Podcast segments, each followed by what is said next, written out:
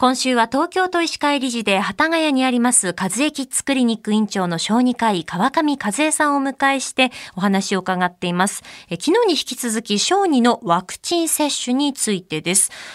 あのこの4月から小児のワクチン接種が前倒しになるものがあるんですよね。はいそうです。えっ、ー、と四種混合と言われている、えー、ジフテリア百日咳破傷風ポリオこの4つが混合になったワクチンがこれからは生後2ヶ月から3ヶ月からだとそれまでにかかってしまうお子さんが少なくないと。で2ヶ月から前倒しにできるとそれだけで年間100人の百日咳にかかるお子さんを減らすことができると言われていてそれが実現します。うんついにこの4月からなんですね、はいえそしてですねあのワクチンと言いますと子宮頸がんをこう予防する HPV ワクチンについても伺っていきたいなと思うんですけれども今というのは公費で HPV ワクチンをこう接種することがこうできるんですよね学生の皆さんは。はい今はあの小学校6年生から高校1年生相当の女の子が対象になっていますが、はい、あの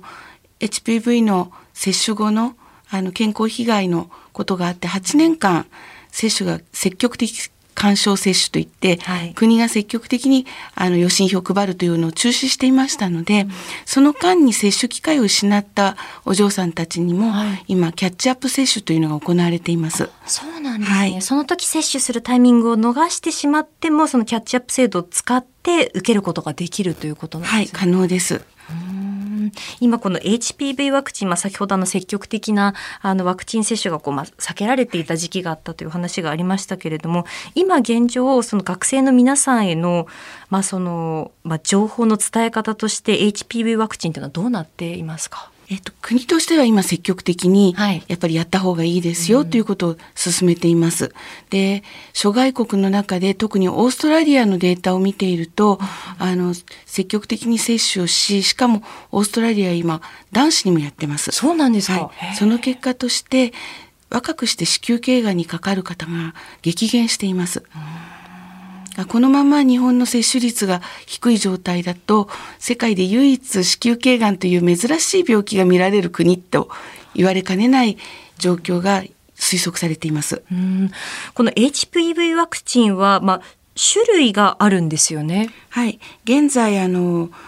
えー、3種類販売されています。はい、でこのうちこの3月までは2種類商品名でいうとサーバリックスとガーダシルと言われるものがあの定期接種にも使われていますし、はい、任意でも使えます。からあの現在は3月いっぱいは任意ですけれどもこの上の、えー、シルガード9というあの9種類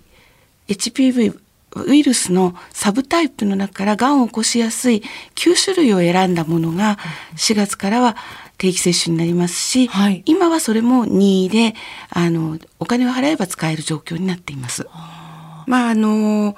そのがんを予防するという意味で、うん、よりカバーしてる範囲が広い方が安心感はあるので、多くの方は一番新しいものを選ばれていると思います。うん。まあ、新型コロナウイルスのそのワクチン接種といった部分でもワクチンに対するその理解といいますかそういった部分どうでしょう？深まっているというふうに感じますか？そうですね。深まっている部分と、もう一つはあの筋肉注射のワクチンというものに対して皆さんのこう心の障壁が下がったんじゃないかと思うんですね。それまではこの HPV ぐらいしか筋肉注射するワクチンなかったんです。あまりないですよね。はい、そうですよね。ですからやはり打った後の筋肉痛とか他の皮下注射でやるワクチンとの違いにびっくりしたりで痛いのでそれを理解してもらいたい。でも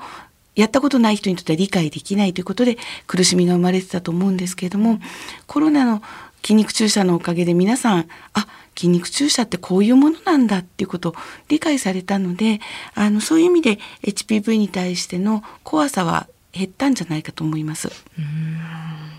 えー、和江キッズクリニック院長の川上和江さんにお話を伺いました。先生一週間ありがとうございました。ありがとうございました。